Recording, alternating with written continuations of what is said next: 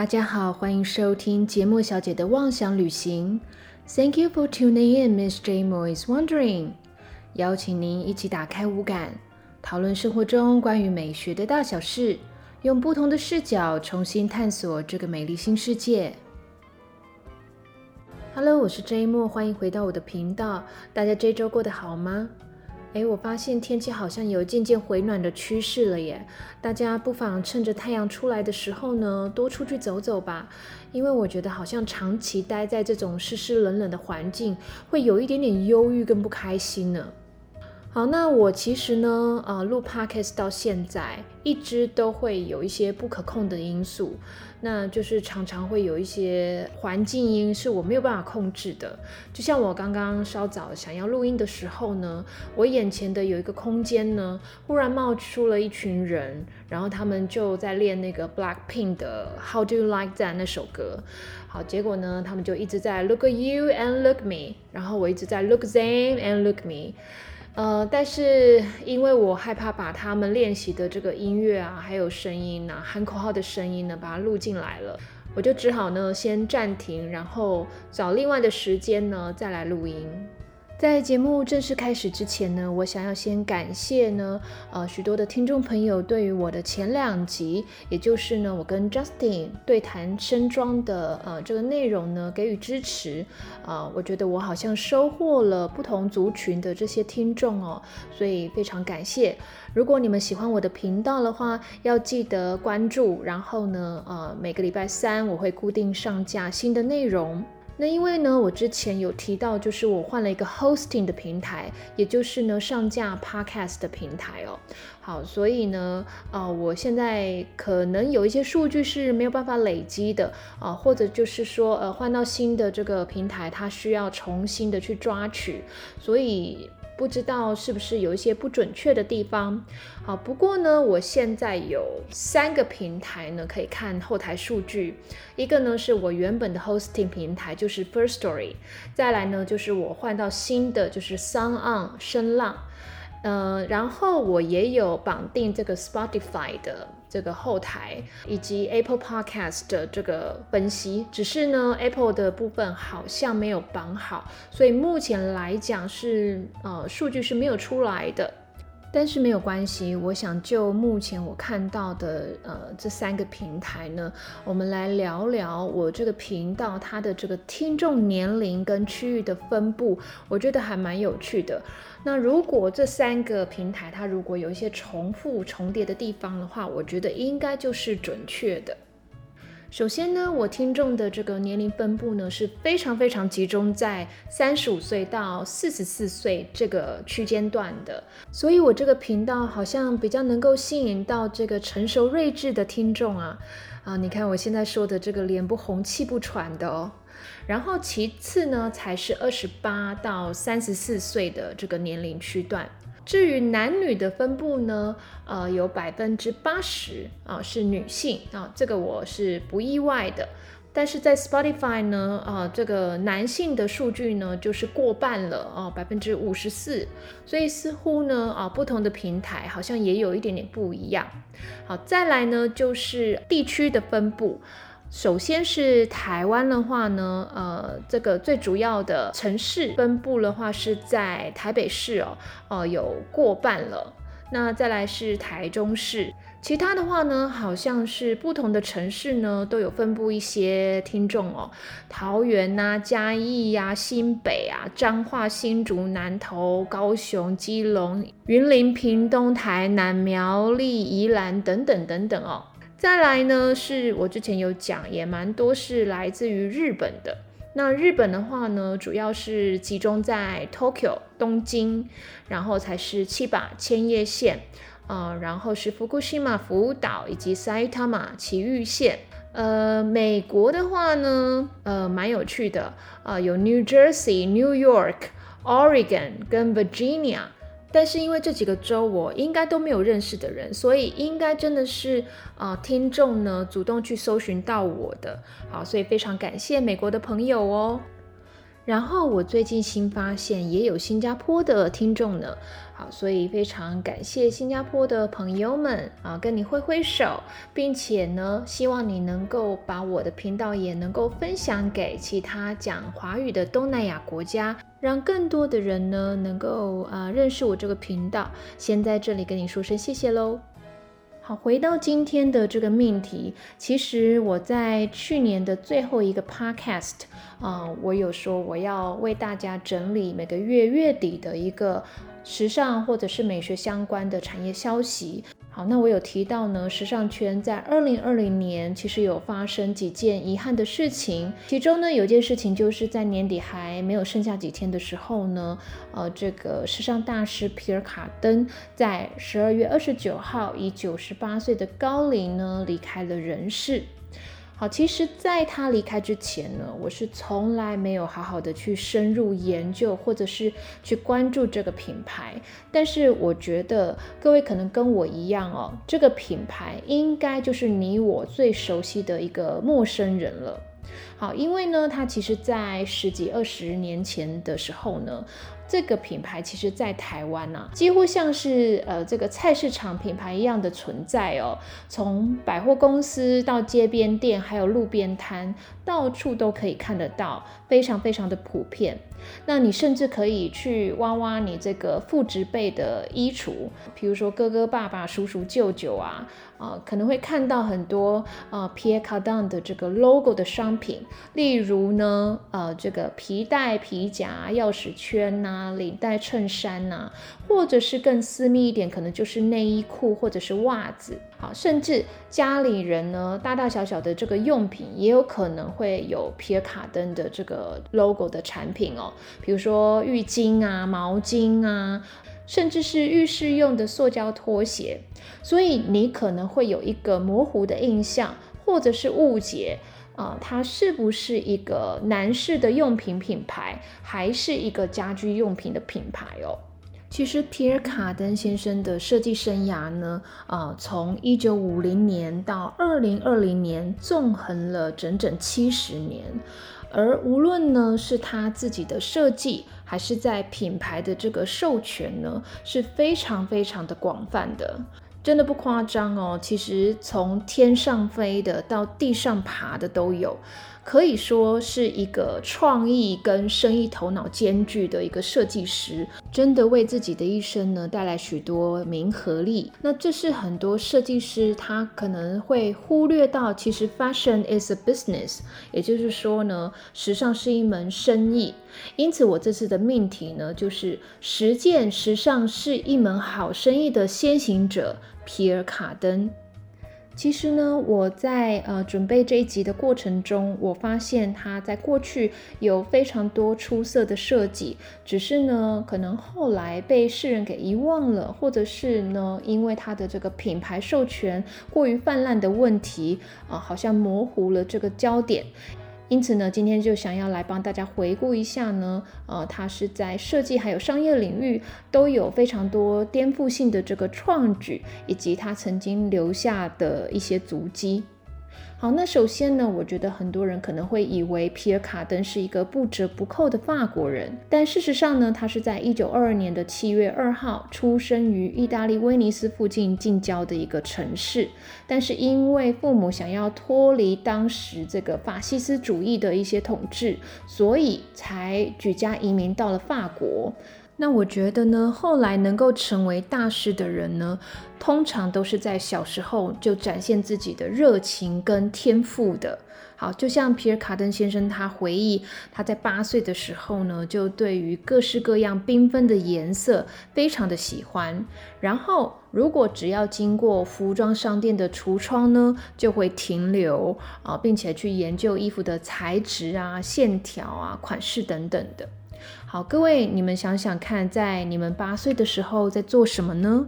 嗯，我个人呢，可能就是在玩芭比娃娃跟纸娃娃这些东西吧。不过因为呢，我已经到了这把岁数了，所以我不觉得我还能够成为什么样的大师哦。但是有一点我是非常相信的，就是像审美这种东西是怎么样培养的呢？其实就像皮尔卡登先生一样，就是从小喜欢，对他有热情，并且不断的去钻研，以后呢，就会慢慢累积成自己独特的一个观点。好，那其实呢，呃，皮尔卡登先生的父母原本是希望他去学建筑的，不过他显然还是对于时尚相对来说是比较有兴趣的，因此呢，在十四岁的时候就去学了裁缝这项技艺，并且。他希望把自己的喜好成为自己的终身志业啊，所以想要去这个时尚之都巴黎呢，好好的闯荡一番。那一开始的时候呢，是在这个 Chanel 女士的死对头，也就是常常把超现实主义运用在设计上面的这个设计师，叫做 Elsa Shapelli。我之前呢，在粉专有发表过一篇关于这个意大利设计师的文章，然后他的设计风格呢，就是丑怪丑怪，但呢，看久了以后还怪美的哦。那因为他早在一九三零年代就以这样子的风格闻名，所以他可以说是这种怪美的设计师的始祖呢。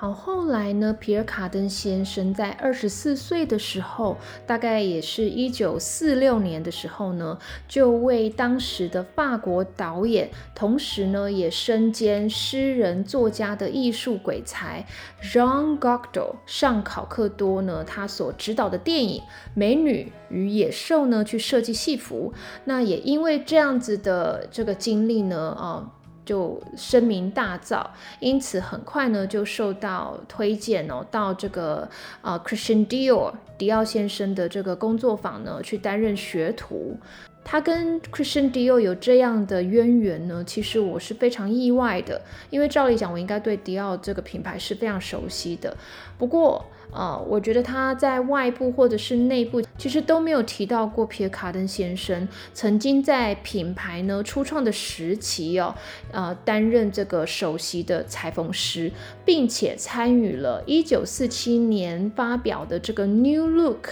让女性穿起来呢会这种腰手 Nippon 的这个 bar jacket 的制作。好，那其实迪奥先生本身呢，并不会裁缝啊，他只会画图。但是呢，他非常认可皮尔卡登先生的裁缝技术，甚至呢，想要去指定他成为呃迪奥的接班人。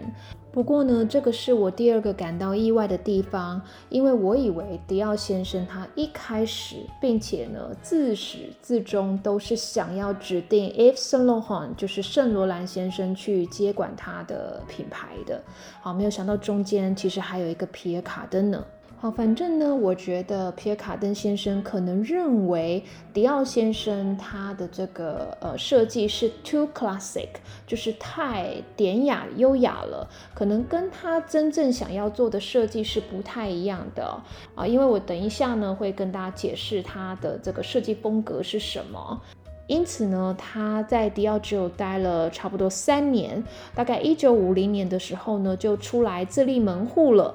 那迪奥先生呢，也是非常的惜才，而且甚至呢，给他呃一笔创业的基金哦，甚至呢还送他一百四十四朵的这个玫瑰去祝福他。那我后来就在网上呢去查了一下这个花语是什么，好，它其实是代表呢爱你生生世世呢。诶，那这是暗示什么呢？好，跟大家说说一些八卦哦。就是皮尔卡登先生说，他在年轻的时候长得非常的帅气好看，所以有很多人都想要跟他上床啊。除了前面提到的这个法国导演以外呢，还有意大利导演啊，听说其中也包括 Mr. Dior 呢。好，这个是不是属实？嗯，我就不在这里多说了啊。不过后来他其实也有跟这个 Chanel 女士介绍给他的一个法国女演员有呃在一起一段时间，只是两个人呢，呃，可能本来想要生孩子，但是没有这样的结果，于是呢就分开了。好的，那我们就回到正题。其实呢，皮尔卡登先生他在刚创业的时候呢，是有两个产品线的，一个是高级定制服，另外呢，则是舞台的戏服。而他一出道的时候呢，几乎就已经是崭露头角了。如果有一直关注我频道的朋友呢，大概就知道，其实我在去年十二月十七号上架的这个第十集《威尼斯华丽假面下曾经的极光片语》就有提到过，在一九五一年的时候呢，在威尼斯的拉比亚宫殿有举办过一个堪称世纪舞会的这个非常盛大的化妆舞会。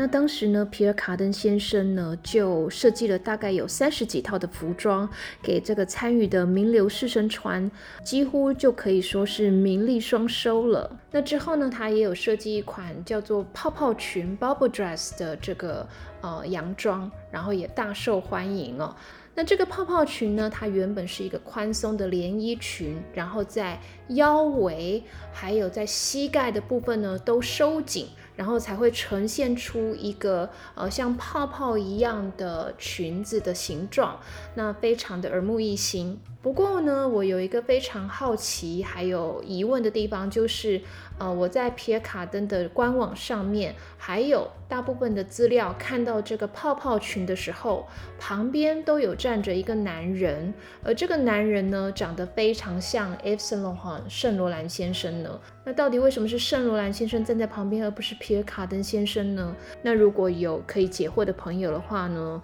呃，请留言给我，告诉我。好，那因为皮尔卡登先生呢，他接二连三的成功哦，所以决定在一九五四年，在巴黎的一个非常有名的精品街，叫做 Saint Donat，啊，圣多诺黑街呢，呃，先开了一家名叫 Eve。夏娃的女装店，然后在三年后呢，再开了另外一家男装店，叫做 Adam 亚当。好，那我们就来聊聊皮尔卡登先生他的设计风格到底是怎么样子的。之前我曾经说过，一般人对于他的这个定位好像不是很清楚，所以就遗忘了他在六七零年代哦，哦，甚至后来的八零年代都有一些非常前瞻性的设计。好，我在看这个呃 YouTube 上面有一些他的这个纪录片的片段，然后呢，在底下呢就有一些网友留言说，他的这个设计才能呢其实是被低估，而且也被忽略的了。像之前《纽约时报》的 New York Times，他就曾经下过一个标题，说皮尔卡登先生的设计呢是 One Step Ahead of Tomorrow，是比明天还要更早一步的。他对于呢没有发生的未来呢，提前为人们设想应该要穿什么样子的衣服，因此呢，它的设计其实都跟 future 这个字呢紧密的去结合在一起的。好，比如说你在它的很多的回顾展就会被命名成为叫 Pursuit of the Future，或者是 Future Fashion。那他在这个二零一九年的时候，其实有出一个纪录片。那台湾去年的十月呢，也有上映。纪录片的英文原名呢，呃，叫做《House of Cardin》，就是卡登之家。但是呢，在台湾的中文译名呢，就叫做《迷恋未来的人》。好，其实皮尔卡登先生的设计呢，也不是完全凭空想象的，而是呢，紧紧的去反映。当时大概在一九五零年的后半，啊，然后整个一九六零年，甚至是一九七零年初期，对于啊太空的一些憧憬跟向往。好，譬如说一九五五年的时候呢，美国以及当时的苏联就有所谓的太空竞争，啊，就是 space race。好，那意思是什么呢？就是他们都想要在太空的这个领域呢，积极去探索，并且想要获得一些成就，来显示呢自己的国力是很强盛的。那接下来当然一定要提到，一九六九年美国的太空人阿姆斯壮呢，完成了人类第一次登陆月球的一个呃创举哦。好，也满足了呃大家对于太空的想象。那皮尔卡登先生呢，跟其他两位当时算是主流的设计师哦，一位叫做 André Courage，另一位呢则叫做 Paco Rabanne，三个人呢一起奠定了六零年代 Space Age Fashion 太空时尚的一个基础。跟五零年代强调的那种，呃，就像 Mr. Dior，呃，他的这种设计是强调女性婀娜多姿曲线的。五零年代呢是非常截然不同的，啊，取而代之的是简单又利落的这个 H line，啊，就是英文字母 H。啊，这个形状的一个直筒线条，然后设计是比较中性的，并且呢，用亮泽度很高的塑胶布料啊，呃，然后充满科技感的人造纤维啊，工业拉链等等的。好，甚至他在一九六八年的时候还推出这个乙烯基还有金属纺织材料合成，以他自己的名字为命名的 Cardon 面料。在于轮廓的部分呢，皮尔卡登先生非常非常喜欢几何图形，所以他会用夸张的呃几何图形呢去突破人体原本的轮廓线，再加上一些 cut out，也就是镂空呢，去做出比较新奇趣味的设计。然后在一九五七年呢，他曾经接受这个日本的文化服装学院的邀请呢，呃，去学校任教。不知道是不是因为这样子，多多少少受到日本文化的影响，尤其是这个折纸艺术，所以你可以看到呢，呃，他的作品呢，也有一些像是立体的折纸。我相信它的设计应该也有为后世的设计师带来很多的启发。那虽然网络上没有任何的比对资料，不过我非常凑巧发现呢，像一些日本的设计师川久保玲啊，他的弟子 Junya Watanabe，还有三宅一生。以及呢，啊，我说我不太喜欢现在呃把它弄成呃这个丑时尚的 ugly fashion 的 Balenciaga，都有跟皮尔卡丹先生的设计呢有一些惊人的相似之处。虽然呢都是很新潮，然后非常的 avant-garde，就是前卫的，但是我比较下来，皮尔卡登先生的设计呢，在视觉上会比较舒服、好看，而且更雅致一点的，不像现在很多的设计师呢，都把它做成是比较侵略性，而且呢是比较怪异的。不过啦，当然每个人的审美不太一样。我会把比对的照片呢放在我的粉砖，你们可以来评判一下，就是说你更喜欢谁的设计多一点。好，那我前面呢大部分都是在讲女装的部分，但其实皮尔卡登先生也有设计男装，就像在六零年代，他就曾经帮刚出道的 The Beatles。就是英国非常传奇的乐团披头士呢，呃，设计打歌服，这个系列叫做 Cylinder，啊，就是圆筒的意思哦。好，是一个没有领子的西装，然后在脖子附近呢会露出里面穿的这个白色的衬衫领，然后打一个黑色的细领带。我觉得呢，现在回头看，其实还蛮时髦的呢。那无论是男装还是女装，因为我前面有提到皮尔卡登先生，他是非常喜欢缤纷的色彩的。跟其他两位这个太空时尚的设计师相比，因为他们比较喜欢用白色或者是大量的金属哦，嗯，我觉得虽然多了很多的科技感，但是呢，却少了一份人性。所以我觉得呢，皮尔卡丹先生的设计是比较亲民，而且不会那么有距离的。而他这种对于未来时尚的这个设计概念呢，一直是贯彻在他整个生涯的。啊，甚至到了一九七一年，他还曾经拜访美国的太空总署 NASA，并且穿上了美国太空人 Buzz Aldrin 实际执行太空任务的太空衣。听说是第一个穿上太空衣的平民，因此他对于太空的这个世界呢是非常非常的狂热的。他甚至梦想呢，在月球要开一个品牌的专卖店。我觉得呢，其实他可以说是时尚界的马斯克。好，因为马斯克，各位可能知道比较多的是，他是电动车特斯拉的创办人。但事实上，他还有另外一家公司哦，是一个太空探索技术的公司，呃，叫做 SpaceX。预计在二零二三年呢，呃，希望能够送人类去太空旅行。那假设皮尔卡登先生还在的话呢，也许马斯克可以送他到月球看看那边的环境到底适不适合开店。好，反正我是觉得啦，他们两个人对于这个人类还没有实现的这个梦想都非常的大胆，而且是热情追求的。虽然呢，皮尔卡登先生没有办法在他有生之年实现在月球开一个品牌专卖店的梦想，但是因为他真的非常迷恋几何的形状，跟对太空呢，呃，有向往，所以呢，他先在地球上实现了拥有一个太空基地一样的这个度假别墅。这个度假别墅呢，呃，是在一九八九年买下的，呃，大概是位于法国的南部坎城的一个海岸边。这个建筑物其实原本是一九七五年由匈牙利的设计师 Anti Lovak 所设计的。它是一个有许多的这个粉红色的圆形的几何形状组合在一起，所以它有一个名字叫做泡泡宫。好，就是一个像泡泡的宫殿。法文叫做 The Palace Blue，英文就是 Bubble Palace。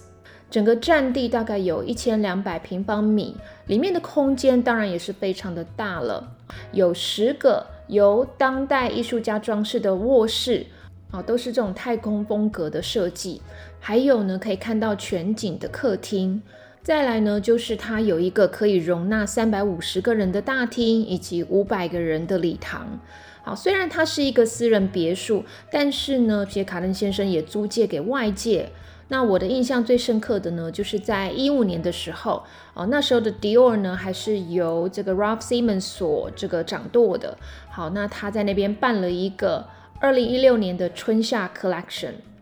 那我觉得呢，这个建筑真的是非常的独特跟稀奇哦，在。二零一六年左右的时候，其实预估大概有四点五五亿美金的价值，这样子你就可以知道皮尔卡登先生的这个财力有多雄厚了。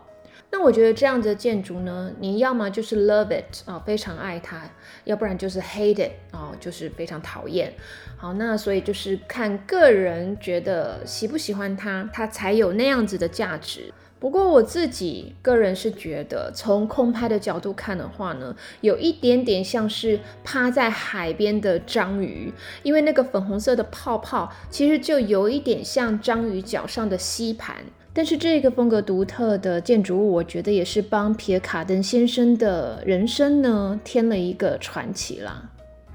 其实一般来说，服装设计师呢，通常也都拥有艺术家的性格，所以他们可能会比较注重设计出来的衣服好不好看，但比较少考虑说会不会卖钱。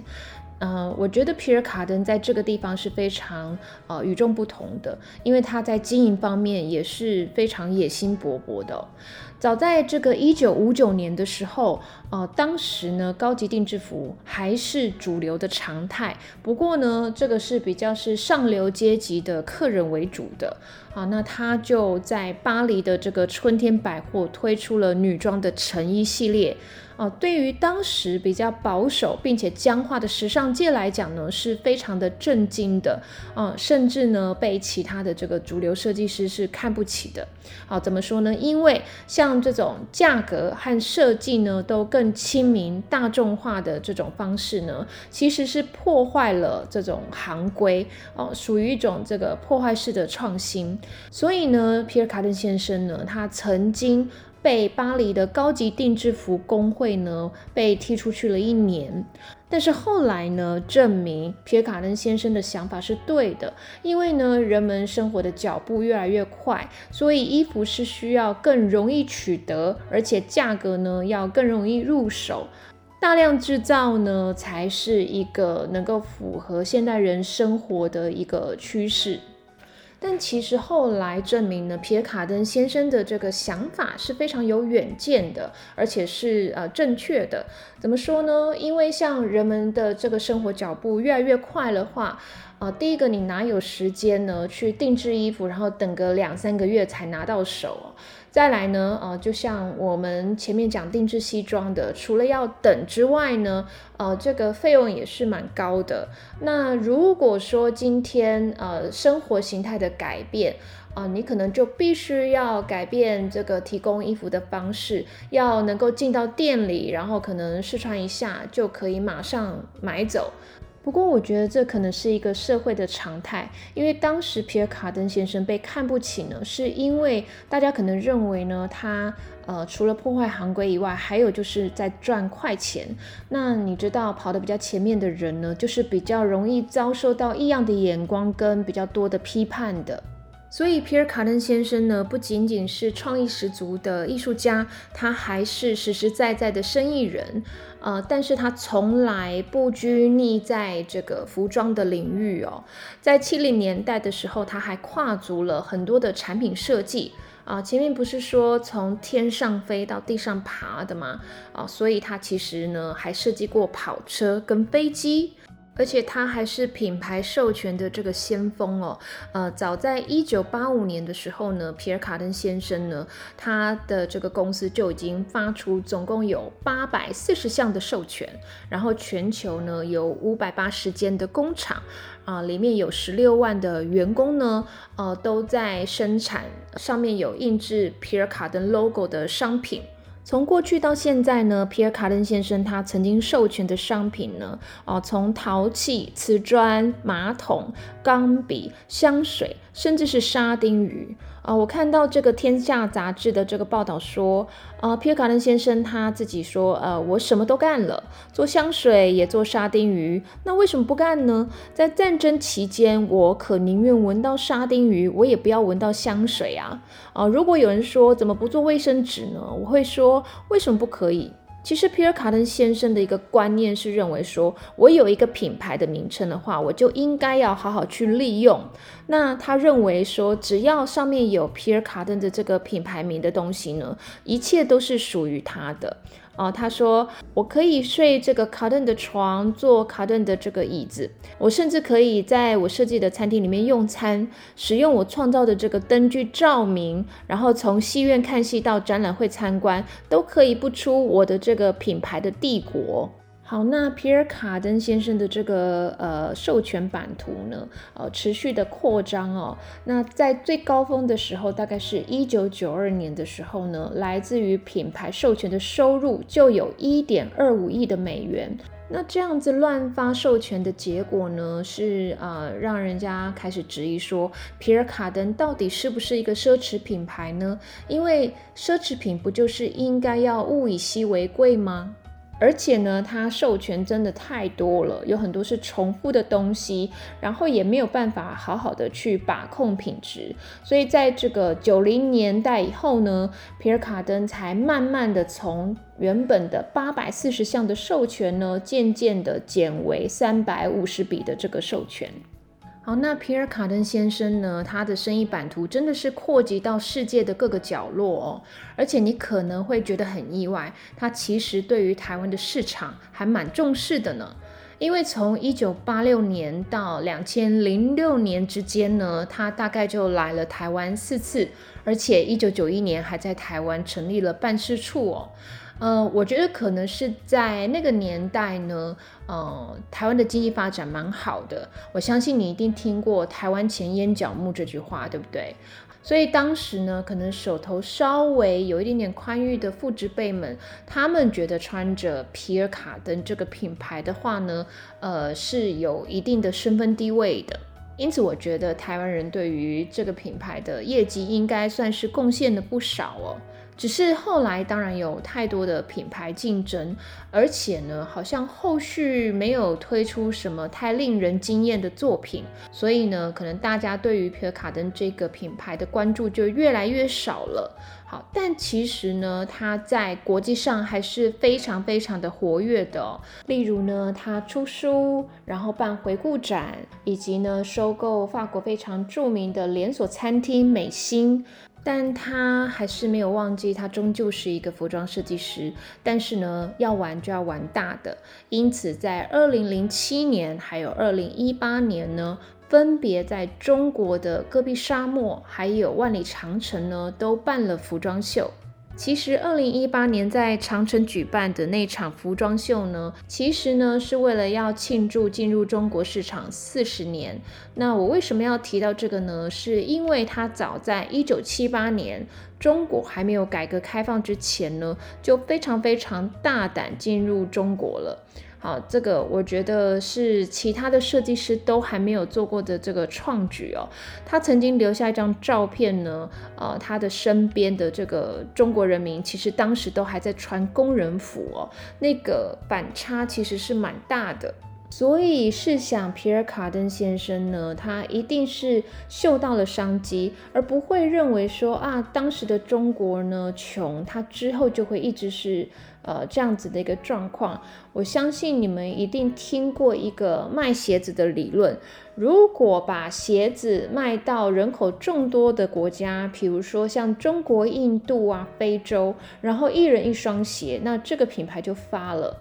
对，没有错。所以你后来也看到中国的经济是真正起飞了，那大家手上有钱，也有更多的欲望，所以已经不是拥有一双鞋或者是一件皮尔卡登商品这么简单的事情了。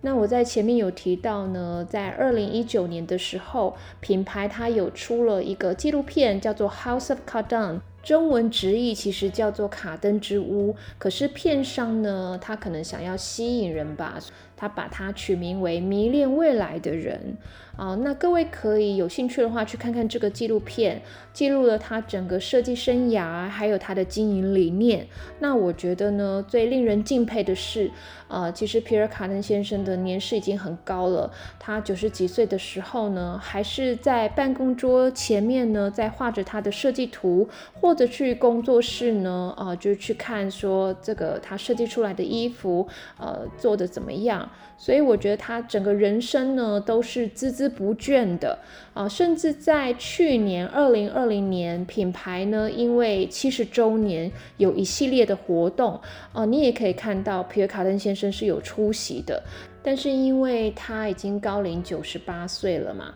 那你不太可能说他的状态是真的非常的精神奕奕，或者是呃身体还是很硬朗的感觉，可以看得出来是有一点点虚弱，然后需要人家搀扶的。哦，不过呢，呃，他还是坚持穿西装，只是我觉得比较可爱的地方呢，啊，不知道是不是没有把领带整理好，所以是有点歪歪的。然后为了行走方便呢，是穿这个运动鞋，当然也戴上口罩，要做好防疫。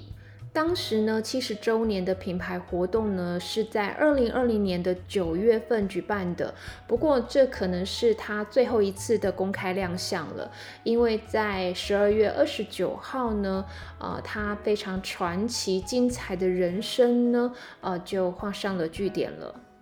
好，那随着皮尔卡丹先生的离世呢，我不知道业界还有就是世人对于他的评价是怎么样子的。那就我自己而言的话呢，呃，我自己非常非常喜欢他过去早年的设计，只是呢，很可惜，好像都被世人给遗忘了。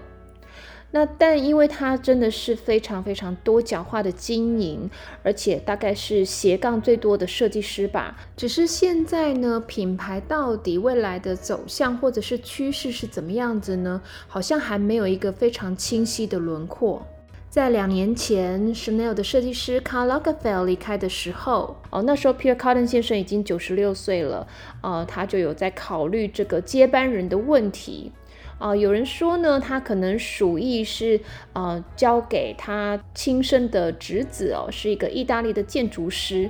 或者呢是有人说哦，也许他会交给这个法国的设计师 Jean-Paul Gaultier，还有呢另外一个他蛮欣赏的，就是 Simon Porte j a c u m s 就是 Jackums 的设计师。那我们就只能拭目以待，看后继的这个设计师呢，能不能够延续这个品牌的生命呃，并且呢，呃，让它继续成为走在未来前面的品牌吧。